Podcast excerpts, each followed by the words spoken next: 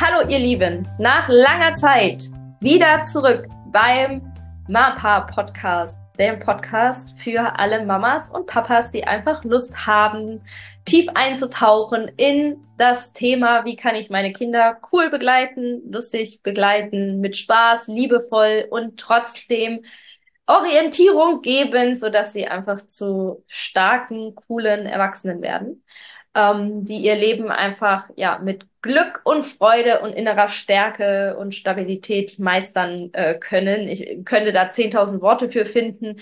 Äh, fühl einfach rein, was so deine Ziele sind. Ja, wir hier im Podcast treffen sich ja ähm, die Mamas und Papas, die da auch oft sehr wissbegierig sind und gerne ein bisschen noch mehr über den Tellerrand hinausblicken als ja, vielleicht andere, die so ihre Vorstellung von Erziehung haben und damit einfach in Frieden sind und da auch den Weg weitergehen, sondern die Lust haben, sich selber auch immer mal wieder so ein bisschen zu challengen und zu gucken, was ist denn möglich? Was kann ich noch anders machen? Was möchte ich anders machen? Wie möchte ich es denn gestalten? Ich glaube, dass das eine coole Zeit ist, in der wir heute zutage leben, in der wir uns einfach beim Thema Erziehung auch fragen können, wie will ich es denn gestalten? So anstatt dass wir uns ständig fragen, oh, wie mache ich es denn richtig? Wie geht dieser eine richtige Weg?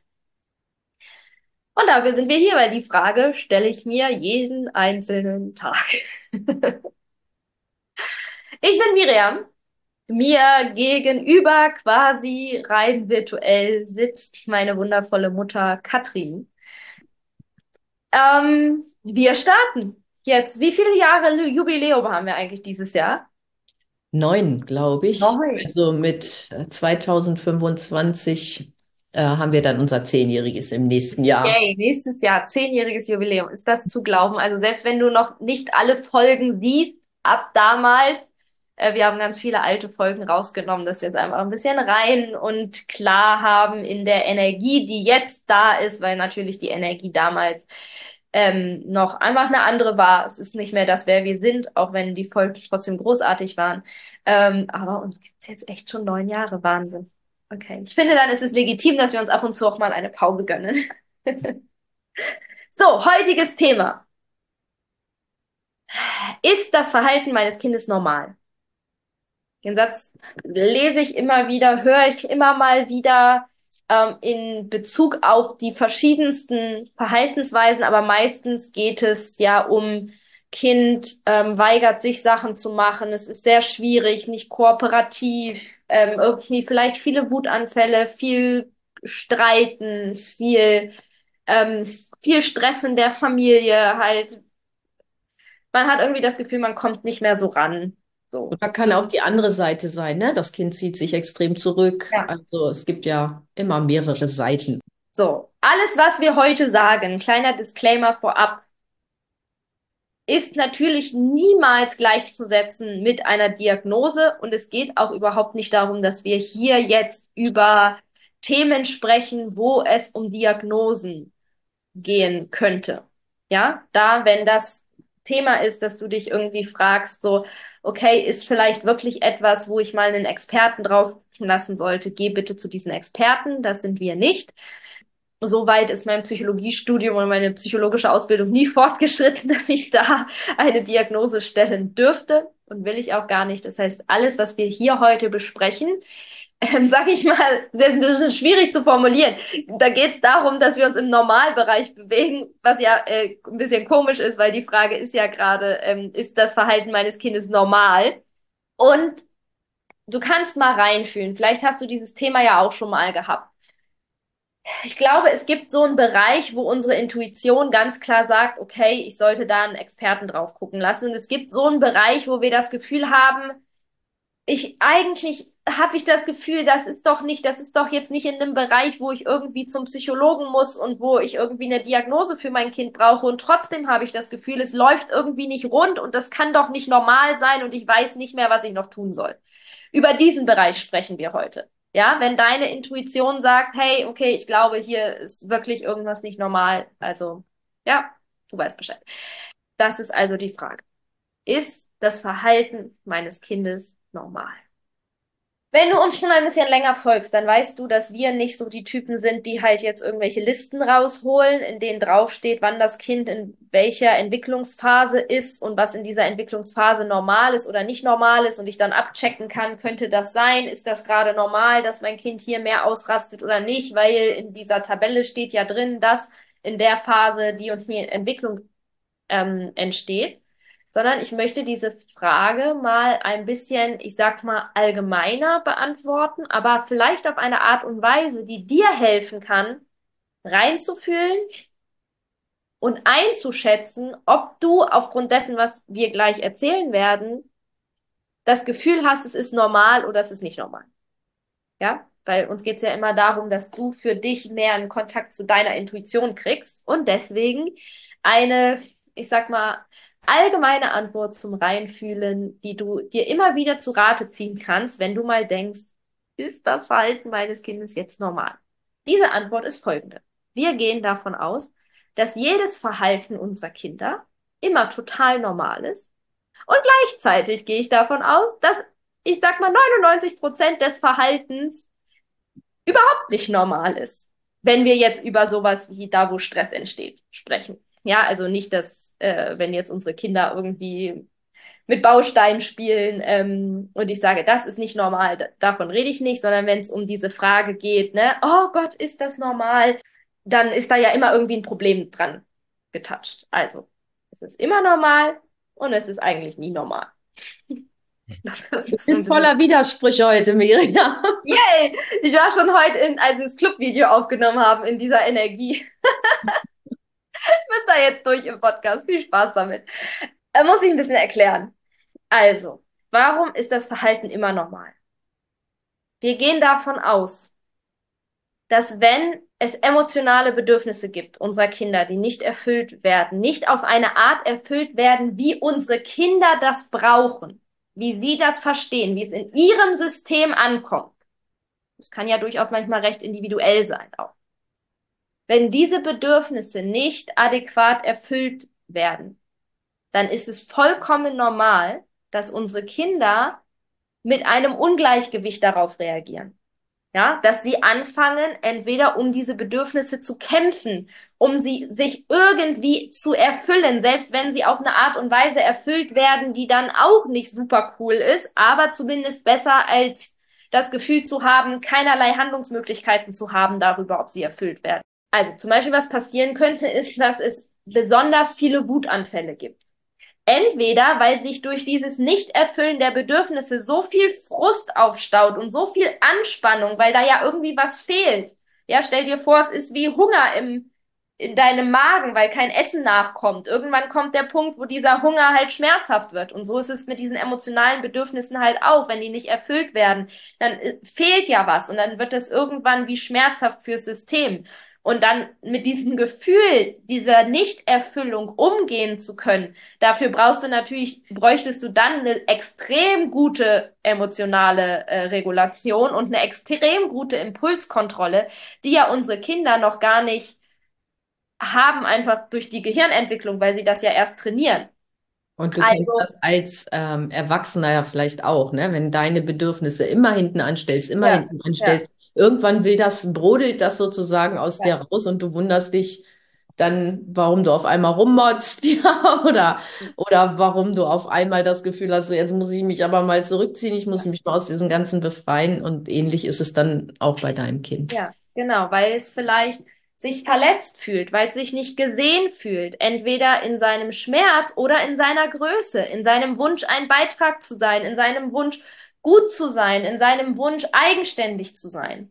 Und dieser Schmerz wird immer größer und irgendwann bricht der raus in Frust und in Wut, weil einfach da kein Umgang mehr ist, das die ganze Zeit zu schlucken. Aber vielleicht hat das Kind sich auch den ganzen Tag schon reguliert, weil es das vielleicht auch nicht nur, es geht ja nicht nur um zu Hause, sondern manchmal wird es vielleicht auch in der Schule nicht gesehen oder im Kindergarten ist viel los oder oder so, ja, und dann kann es es nicht mehr halten und dann kommen deswegen zum Beispiel diese Wutanfälle. Es könnte aber auch sein, dass die, dass ein laut werden und Sachen durch die Gegend schmeißen oder auf die kleine Schwester oder den kleinen Bruder draufgehen oder so, auch ein Weg sind, sich eines der Bedürfnisse zu erfüllen.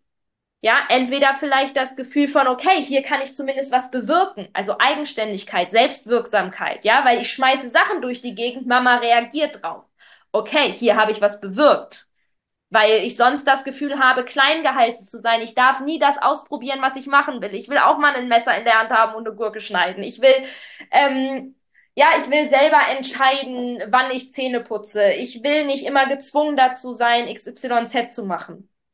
Und dann kann es sein, dass das halt eine Form von Selbstwirksamkeit ist. Es kann aber auch sein, dass es eine Form von Verbundenheit schafft, weil ich bin laut, Mama reagiert auf mich, Papa reagiert auf mich, auf einmal ist eine Verbundenheit da.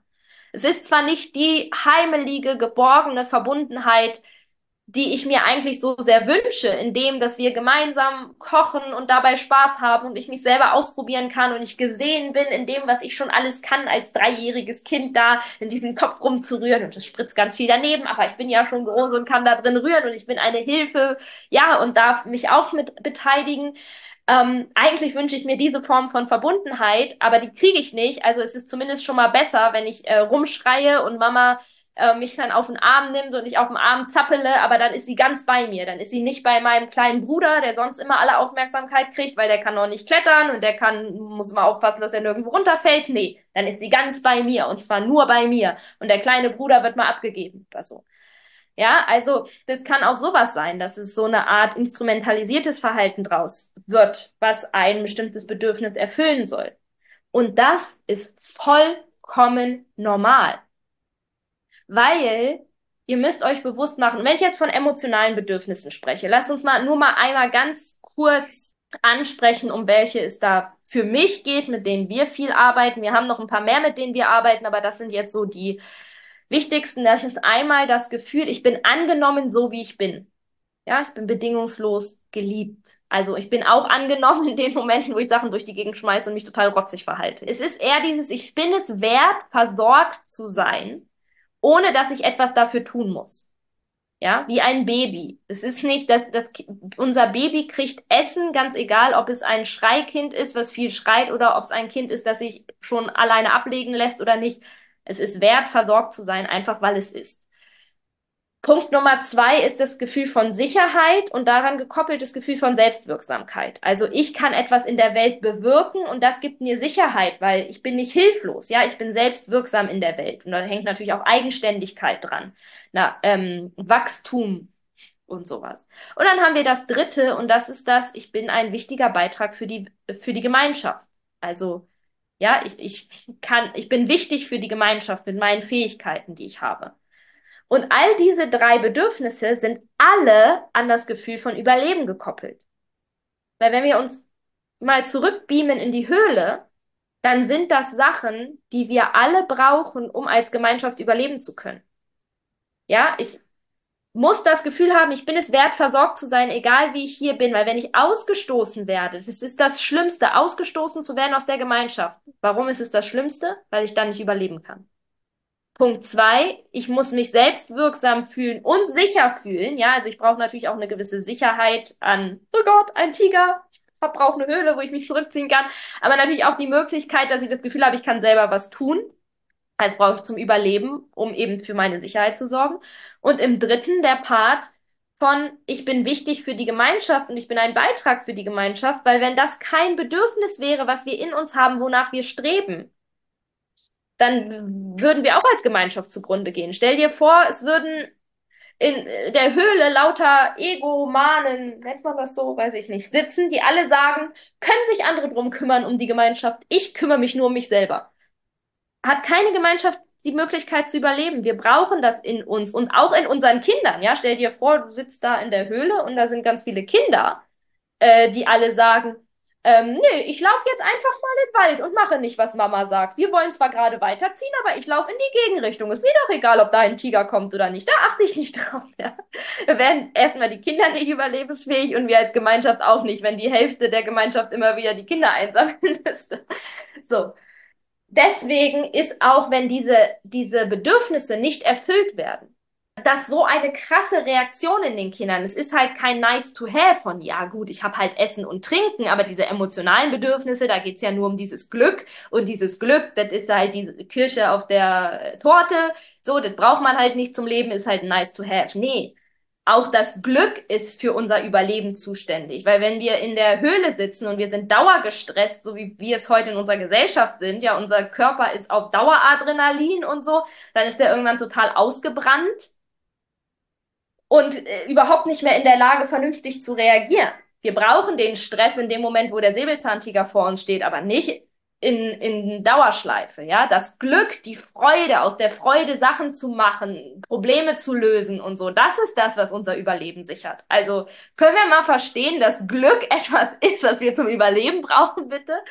Ähm, so, dann finde ich, macht es auch total Sinn, dass unsere Kinder so heftig drauf reagieren. Und heftig kann halt eben das eine sein, laut, in, ins Kämpfen geraten, mit uns kämpfen dafür, um gehört zu sein, ja, auch jede Form von Diskussion oder jede Form von Sachen schmeißen, Mama hauen, beißen oder sowas kann eine Form von Kampf dafür sein, gehört zu sein in dem, was mir fehlt, wo ich emotional nach dürste.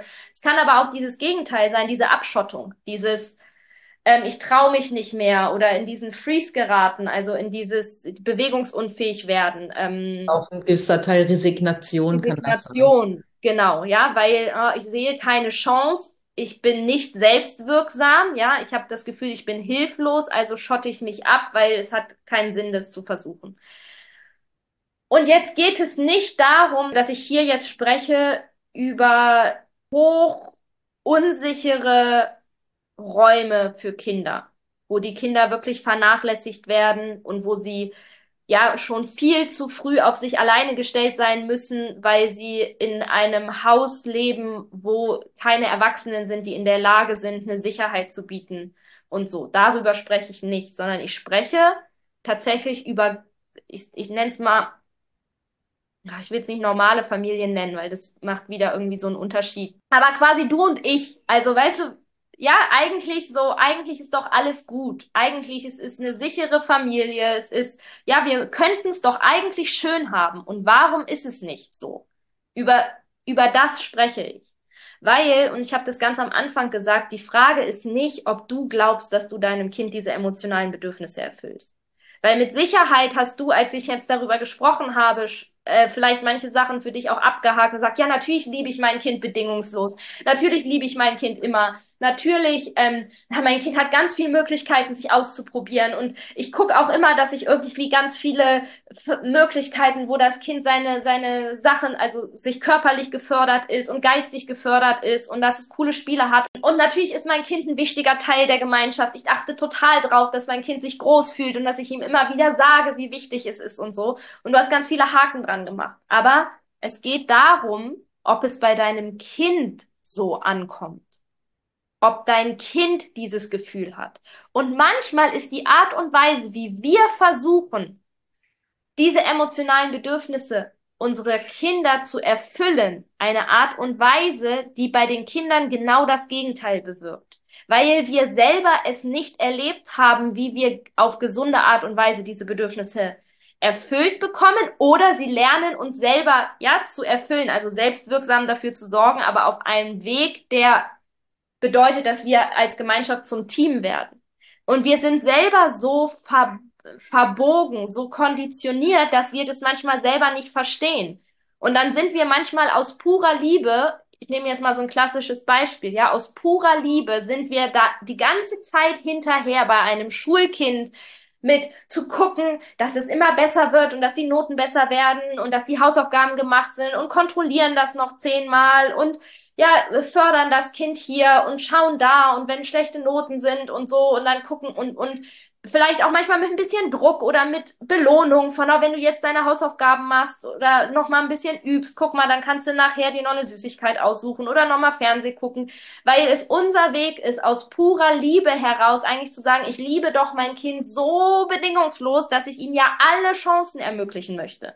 Und was bei unserem Kind ankommt, ist genau das Gegenteil, weil es fühlt, ich bin nicht richtig, ich bin erst richtig, wenn ich gute Noten habe, ich bin erst richtig, wenn ich meine Hausaufgaben vernünftig machen würde oder pünktlich machen würde oder endlich überhaupt mal machen würde oder ja, wenn ich die Noten schreibe, die meine Mutter von mir will oder wenn ich halt das mache, was meine Mutter oder mein Vater von mir will, weil dann kriege ich ja immer die Belohnung. Ja, wenn ich aufräume, erst dann bin ich richtig. Wenn ich nicht aufräume, bin ich nicht geliebt, weil dann kriege ich auch keine Süßigkeit oder kein Sternchen auf unserer Tafel oder darf kein Fernseh gucken oder darf keinen Freund einladen, dann bin ich nicht richtig. Nur wenn ich mich richtig verhalte, dann bin ich gut. Und wir tun das aber aus vollster Liebe. Also es ist ja nicht so, dass wir das machen, weil wir unsere Kinder so sehr hassen und deswegen wollen wir sie dazu drillen, jetzt endlich mal das Haus für uns aufzuräumen. Wofür habe ich Kinder in die Welt gesetzt, damit ich hier kleine Haushaltssklaven habe? Das ist es ja nicht. Wir tun das ja aus purer Liebe. Meistens ja sogar nicht mal aus purer Liebe uns selbst gegenüber, ja, sondern meistens sogar total aufopferungsvoll, weil wir für unsere Kinder das Beste für ihre Zukunft wollen. Ja, und manchmal sagen wir natürlich auch noch mal ganz viel. Ich habe dich lieb und du bist toll, so wie du bist und so. Ja, aber das steht ja irgendwo auch im Kontrast zu dem, wie man sich verhält. Und dann ist das so ambivalent. Ja, das Kind kann das dann auch oft nicht mehr einschätzen. Was ist jetzt nun das, was wahr ist? Und das, was wahr ist, ist meistens eher das Verhalten als die Worte. Ja. Das Kind, ja, weil das am Tag natürlich auch öfter einfach passiert. Dann. Ja, und deswegen ist es total normal, dass viele Kinder ähm, entweder krasse Phasen haben oder eben auch so ein auffälliges Verhalten zeigen. Und auch sowas wie zum Beispiel, wenn wir über die Autonomie ähm, sprechen. Ja, das ist so, früher hat man es Trotzphase genannt, das was so mit zwei Jahren irgendwann losgeht, wo man sagt, oh, da wird's aber schwierig mit den Kindern, weil dann wird immer geschrien, dann wollen sie alles alleine machen und muss die ganze Zeit mit ihnen diskutieren. Weißt du was? Diese Phase verschwindet, die löst sich komplett in Luft auf, die existiert einfach nicht mehr. In dem Moment, wo dein Kind diese emotionalen Bedürfnisse, von denen ich gerade gesprochen habe, auf eine Art und Weise erfüllt, sich erfüllen kann, die mit ihm im Einklang ist und die bei ihm ankommen. Das ist, es ist magisch. Ich habe diese Phase nicht gehabt bei keinem meiner Kinder ich konnte dir sagen, jetzt geht sie los. Ja, also weil ich gemerkt habe, krass, jetzt ist hier ein Wachstumsschritt passiert und auf einmal merke ich, dass da ein neuer Drang da ist, Sachen zu machen und sich einzubringen. Aber ich habe diese Phase nie gehabt in der Form von, boah, jetzt wird's anstrengend, jetzt muss ich die ganze Zeit mit dem Kind diskutieren und habe nur noch Geschrei und Gezeter. Weil diese Phase sich in Luft auflöst. Und ich kenne das, das jetzt natürlich nicht aus dem Persönlichen, aber ich kenne das aus Geschichten von Kollegen, aus Recherchen auch zum Thema Urvölker und von einigen, die auch diesen Prozess schon durchhaben mit älteren Kindern, ja, wo es dann ums Thema Pubertät geht. Also es gibt ja auch einmal diese Wackelzahnpubertät und dann halt diese richtige Pubertät, also die, die wir so kennen, die das Gleiche erleben in der Pubertät. Dass diese Phase die wir eigentlich als, wo wir alle unterschreiben würden, das ist total normal, dass in der Pubertät wird es schwierig und es gibt nur Diskussionen und, und, und, dass das verpufft in dem Moment, wo die Kinder, die ja dann nicht mehr wirklich Kinder sind, einen Weg haben, ihre emotionalen Bedürfnisse auf eine Art und Weise sich gesund zu erfüllen. Und zwar so, dass sie trotzdem im Team sein können mit den Eltern, aber natürlich auf eine Art und Weise, die auch eben diese Abnabelung, diese Abkopplung bedeutet, ja, dieses mehr in diese Eigenständigkeit kommen. Wenn wir die, uns diese Bedürfnisse nochmal ähm, in der Sprache von Gerald Hüther angucken, habt ihr bestimmt von mir schon 10.000 Mal gehört, aber ich finde es einfach immer wieder etwas, was wir uns in den Kopf holen können, der halt sagt, Lebewesen haben drei Bedürfnisse und das ist und, und die packt er in einen Satz, die koppelt er aneinander, weil die miteinander zusammenhängen. Das ist in Verbundenheit wachsen, um mehr Autonomie zu erfahren. Ja, und das ist natürlich, Pubertät ist natürlich eine Phase, wo es dann immer mehr um Autonomie geht, um diese Freiheit, diese Individualität, rausfinden, wie will ich das Leben leben, meine eigenen Entscheidungen treffen, selbstwirksam auch mit den Folgen davon umgehen zu können, aber im besten Fall so, dass ich weiß, ich habe einen sicheren Hafen, dass wenn ich alleine nicht weiterkomme, dass ich voller Vertrauen zu den Menschen zurück kann, denen ich vertraue, nämlich meine Eltern. Ja, oder eben vielleicht auch eine Oma oder eine Tante oder ein Onkel oder ein Patenonkel, aber hoffentlich habe ich jemanden, der mir diesen sicheren Hafen gibt. Aber dieses in dieses Selbst ausprobieren zu kommen, ist halt ein wichtiger Punkt. Und das ist das, guck dir mal an, wie wir Pubertät leben oder wie wir es vielleicht selber erlebt haben. Wie hast du Pubertät erlebt? Haben deine Eltern dir die Freiheit gegeben und waren der sichere Hafen für dich? Oder war es eher eine Form von an dir rumgezeter und alles ist falsch, was du machst und deine Entscheidungen sind halt doof und du sollst lieber dich an das halten, was deine Eltern dir mitgegeben haben und so und dann hast du immer noch mehr rebelliert und dann war es immer noch doofer und es gab immer mehr Stress. Ja, selbst wenn es bei dir nicht so war. Also ich hatte diesen sicheren Hafen. Deswegen habe ich es auch aus meiner Erfahrung erlebt. Ich habe keine heftige Pubertät gehabt. Es gab nichts, worum ich mich zur Wehr setzen konnte. Ich konnte einfach mich selber erfahren und in meine Individualität reinwachsen und bin darin unterstützt worden und wusste immer, ich kann zu meinen Eltern kommen, wenn etwas ist und gleichzeitig haben sie mich aber nicht kontrolliert. So, deswegen hatte ich auch gefühlt keinen Grund, super doll zu rebellieren. Und das auch nochmal zu sehen, was ist, wenn all dieses Bestreben nach den Urbedürfnissen, also die Erfahrungen, die du machst auf dem Weg oder deine Kinder ja dann machen auf dem Weg, dazu beitragen, dass es in der Pubertät halt zum Beispiel auch leichter wird, weil sie manche Schritte einfach schon vorher gehen. Deswegen sind die Urbedürfnisse ja auch da, damit bestimmte Fähigkeiten zum Beispiel erworben werden, ja, und bestimmte Erfahrungen gemacht werden auf dem Weg in diese in diesem Bereich, wo die Pubertät dann stattfindet, um dann autonom irgendwann auch sein eigenes Leben leben zu können.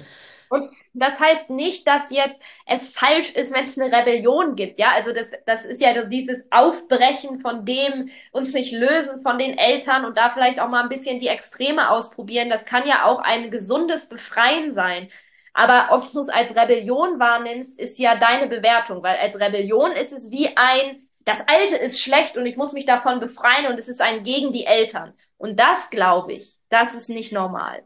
Aber dieses sich loslösen und befreien und rausfinden, was will ich und sich mal ausprobieren und dabei vielleicht auch voll in die Gegenrichtung schießen und mal Entscheidungen treffen, die halt vielleicht nicht so cool sind und so. Ich glaube, das kann auch sehr, was sehr Gesundes sein, ja, dass man, weil man ja noch einen sicheren Hafen hat, dass man diese Erfahrung dann macht, wenn man trotzdem noch diesen sicheren Hafen hat, als wenn man sie dann macht irgendwie mit, ähm, mit 27 oder so. Und es ist ja nicht ohne Grund so, dass diese Adolescence-Zeit sich, wenn, also die Wissenschaftler schauen sich das an, wie die sich entwickelt und die sagen, das ist unfassbar. Das ist, äh, hat sich einfach enorm verlängert. Die war früher zu Ende mit 21. Deswegen sind wir ab 21 offiziell erwachsen rein rechtlich. Heutzutage geht diese Adolescence-Phase aber bis 27. Überleg mal, sechs Jahre länger.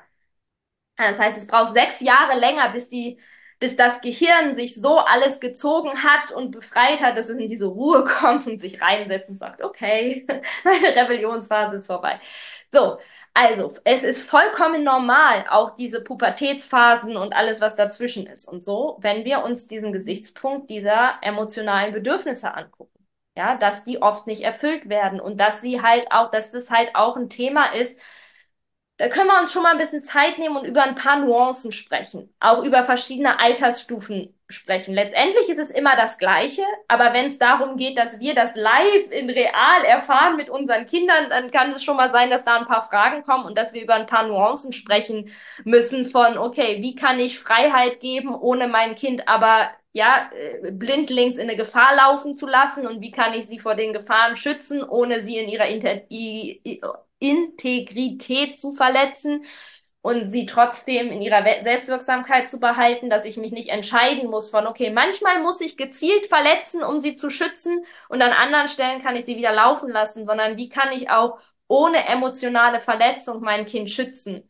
Ähm, und so, natürlich, da können wir über 10.000 Nuancen sprechen. Dafür gibt's unsere Programme, dafür gibt's unsere Coachings. Ja, wenn du das Gefühl hast, du hättest da gerne Unterstützung, du würdest da gerne in Nuancen reingehen, du findest jetzt nur mit den Infos, was sind diese Stufen und noch nicht für dich den Schlüssel sofort, dann schreib uns gerne eine E-Mail an mail at mama-akademie.de und dann sprechen wir einfach und schauen, was gibt's gerade für individuelle Möglichkeiten, was ist für dich passend. Aber manchmal ist es ja auch einfach nur diese Erkenntnis, ja, dass man, ah, okay, wo habe ich mir wieder eingeredet? Das ist halt so, da gehen alle durch. Ja, und deswegen suche ich gar nicht mehr nach dem Punkt, was vielleicht an Stellschraube gerade nicht stimmt oder ich habe wieder verpasst, mitzuwachsen mit meinem Kind, weil ich gedacht habe, ja, es hat doch alle Freiheiten. Ja gut, aber es ist halt jetzt zwei Monate älter, es braucht jetzt halt mehr Freiheiten, weil Gehirn sagt, guck mal, ich habe eine neue Lücke, das will ich ausprobieren. So. Der zweite Punkt, den ich gesagt habe, war, es ist überhaupt nicht normal. Und das ist auch meine tiefste Überzeugung. Ich habe es gerade immer schon mal so ein bisschen angeteasert, ja. Ich glaube, es ist, wir glauben, dass es normal ist, weil wir es in unserer Gesellschaft überall so sehen. Wir haben keine Beispiele von easy peasy miteinander im Team, ohne Rumgemecker und Geschrei und immer mal wieder Phasen des Kampfes. Wie viele Familien kennst du? Also so, die du auch live erlebst. Also wo du dann nicht denkst, ach ja, im Kindergarten scheint das irgendwie easy zu sein, aber wer weiß, wie das aussieht, wenn die dann bei sich zu Hause sind. Sondern wo du wirklich erlebst, dass es einfach ein cooles Miteinander ist. Nicht so viele, wahrscheinlich vielleicht sogar gar keine. Das heißt aber nur, weil wir es im Außen nicht sehen, heißt es nicht, dass es nicht möglich ist. Und da sind wir wieder in der, ähm, in der Steinzeit, in der Höhle. Wir, wir wären nicht überlebensfähig wenn die Kinder so wären, wie sie heute wären. Es ist nicht normal. Es ist total normal, dass Kinder kooperativ sind, dass sie zur Gemeinschaft beitragen wollen. Ja, und dieses Beitragen kann alle möglichen Formen annehmen, also von helfen, was Essensbeschaffung und sowas angeht, bis hin zu das Zuhause schön halten oder ähm, sich eine schöne Zeit machen, Holz, also früher äh, in der ähm, Steinzeit war es dann vielleicht irgendwie ein Feuer machen oder sowas, ja. Richtig machen wollen, ja. Also das ist so tief in ihnen verankert, weil ja, es genau. evolutionär so wichtig ist. Ja, genau, halt auch kooperieren. Also es ist auch nicht nur beschränkt auf, die wollen Wäsche machen. Also nicht so inhaltlich, sondern auch ein Beitrag sein ist auch, hey, wir wollen jetzt da und da hinfahren und die ganze Gemeinschaft kommt mit. Ja, die Nomaden in der Steinzeit. So. Ist ein Beitrag von, dass die Kinder sich nicht alle, ja, wir ziehen jetzt weiter und alle Kinder schmeißen sich parallel auf den Boden und schreien, wir bleiben. so, sondern dieses, ah, wir ziehen weiter. Okay, als Gemeinschaft ziehen wir weiter. Selbstverständlich kommen wir alle mit. Das ist ja auch eine Form von Beitrag. Ja, und das kann sich in, bei euch zeigen in, wir fahren gemeinsam in den Zoo oder in den Kindergarten morgens beim Fertigmachen oder wir fahren einkaufen oder sowas, ja. Ähm, das ist total normal. Es ist total normal, dass Kinder danach streben, schöne Beziehungen auch zu ihren Geschwistern zu haben. Weil es ist ja, also es ist ja schöne Beziehungen zu Menschen zu haben, halt als Team zusammenzuarbeiten. Ja, natürlich ist es auch normal, dass sie manche Sachen üben müssen. Und in unserer Gesellschaft ist es natürlich auch normal, dass sie andere Vorbilder haben, als sie gehabt hätten, wenn sie in der Steinzeit geboren gewesen wäre. Ja, wo die Gemeinschaft weiß, wie wir als Gemeinschaft zusammenarbeiten. Da beobachte ich als Kind natürlich andere Sachen und dann habe ich ältere Geschwister und Cousins und Cousinen und Leute, die mir das vorleben und die mir auch mithelfen, da reinzuwachsen. Das ist natürlich bei uns ein bisschen anders. Also von daher auch normal, dass wir vielleicht nicht ganz so smooth da durchgehen. Ähm, wie in der Zeit, als wir noch gelebt, also so intuitiv gelebt haben wie so ein Wolf oder so.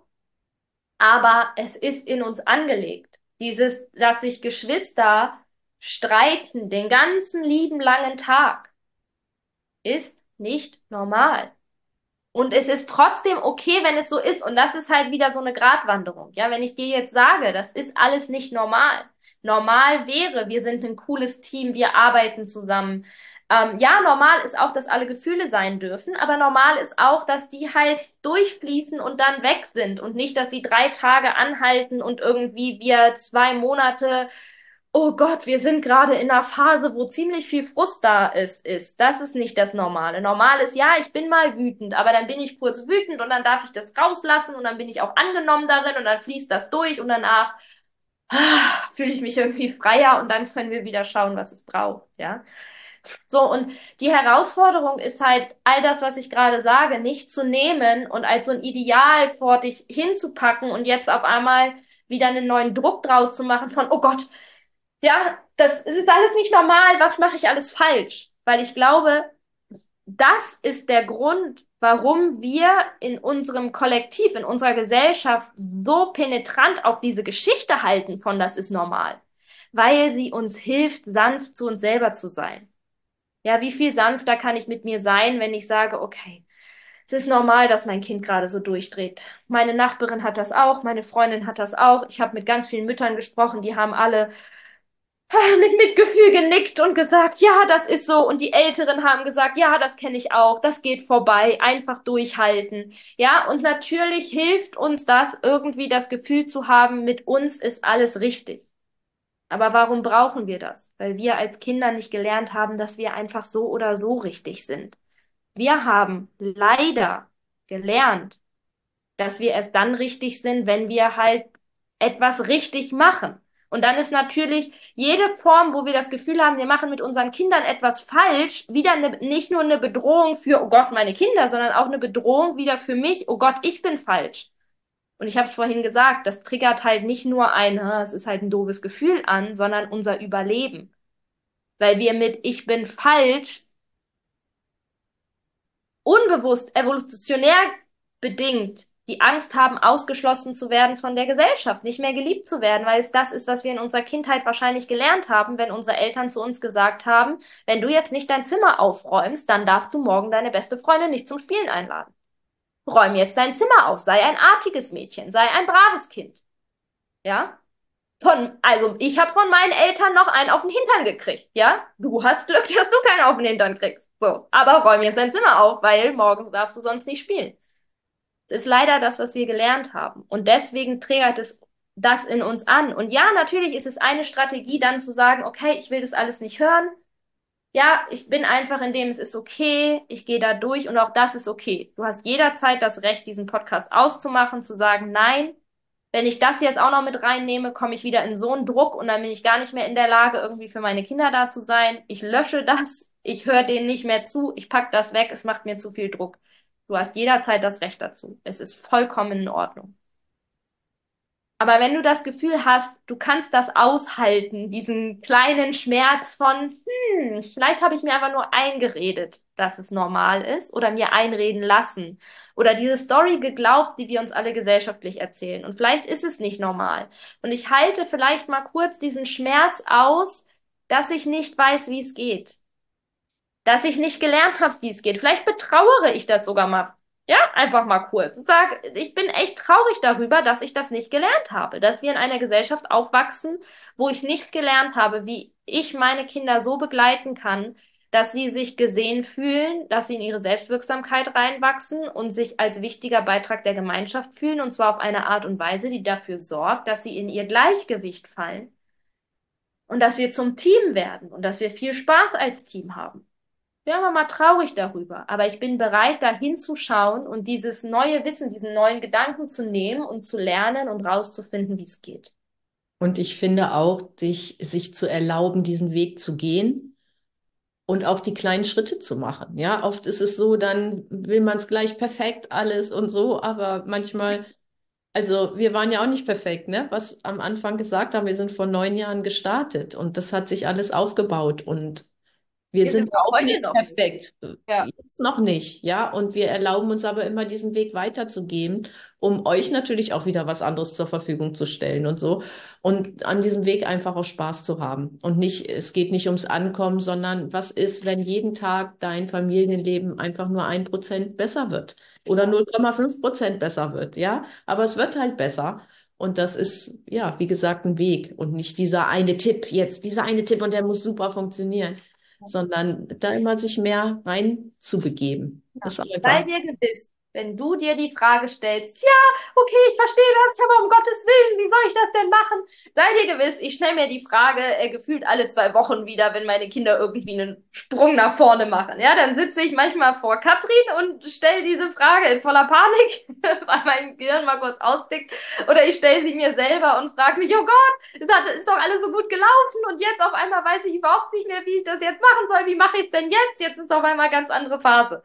So, das ist Teil des Weges, besonders weil ich es ja genauso nicht gelernt habe. Also obwohl ich habe viele Sachen in meiner Kindheit schon gelernt, Und gewisse Sachen waren damals einfach noch nicht dran, hat man damals nicht so gesehen, nicht gewusst, nicht gemacht, war einfach keine Grundlage da. Aber ich habe jetzt die Grundlage, weil meine Mutter damals schon einen sehr anderen Weg gegangen ist als ihre Eltern. Und das ist für mich die Möglichkeit, jetzt weiterzuwachsen. Und dafür bin ich einfach unfassbar dankbar.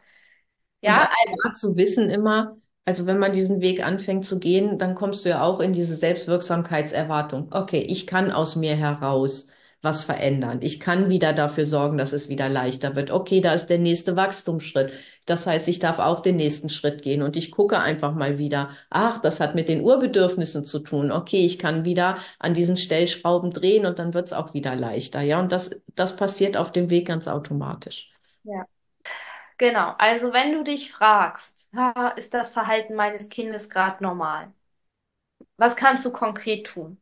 Schau einfach mal, wie euer Alltag ist, wie euer Umgang ist. Ja, ist da viel Gemecker? Ist da viel an dem Kind, viel Druck, eine, auf eine bestimmte Art und Weise sein zu müssen? Viele Regeln, viel, ähm, ja, was vielleicht auch jetzt dazugekommen ist, weil ihr auf einmal Schule mit dabei habt, das Thema, oder weil jetzt ein Geschwisterchen mit dabei ist und sich deswegen viel verändert hat, oder weil du jetzt wieder angefangen hast zu arbeiten und deswegen sich viel verändert hat. Also mal zu gucken, wo hat sich vielleicht was verändert und wo ist dadurch einfach ein Druck mit reingekommen oder eine fehlende Präsenz mit den Kindern oder so. Und da einfach mal den Alltag anzuschauen und zu schauen, wo gibt's da diese kleinen Stellschrauben, wo ich einfach entweder meinem Kind mehr Präsenz und Verbundenheit schenken kann oder wo ich meinem Kind mehr die Möglichkeit schenken kann, in seine Größe reinzuwachsen oder wo mein Kind mehr die Möglichkeit haben kann, ein wichtiger Beitrag auch zur Gemeinschaft zu sein und nicht immer nur in der Rolle zu sein, das empfängt und empfängt und empfängt und niemals in der Rolle, das auch mal geben darf. Und manchmal helfen schon einfach diese kleinen Veränderungen, diesen Blick wieder zu verändern und dann mal zu schauen, was passiert, ob wieder mehr Ruhe einkehrt. Ähm, und wenn du dir Unterstützung wünschst von uns, was hast du für Möglichkeiten? Wie gesagt, einmal uns einfach schreiben, das ist sowieso gerade immer eine gute Möglichkeit, weil ganz viele Links gerade, also da passiert im Hintergrund, muss noch ganz viel technisch eingerichtet werden, deswegen können wir gerade nicht keine Links irgendwie reinpacken, weil die alle äh, alt sind und dann neue kommen. Deswegen schreib uns so oder so und entweder schauen wir, was gibt es gerade für eine individuelle Möglichkeit, ähm, wie wir zusammenarbeiten können oder was für Kurse gibt es oder so, die wir dir anbieten können. Oder du kommst einfach in unseren Club. Da schreibst du uns bitte auch, weil die neuen Infos werden wir dir per E-Mail geben. Bis die im Podcast live gehen, dauert es noch ein bisschen.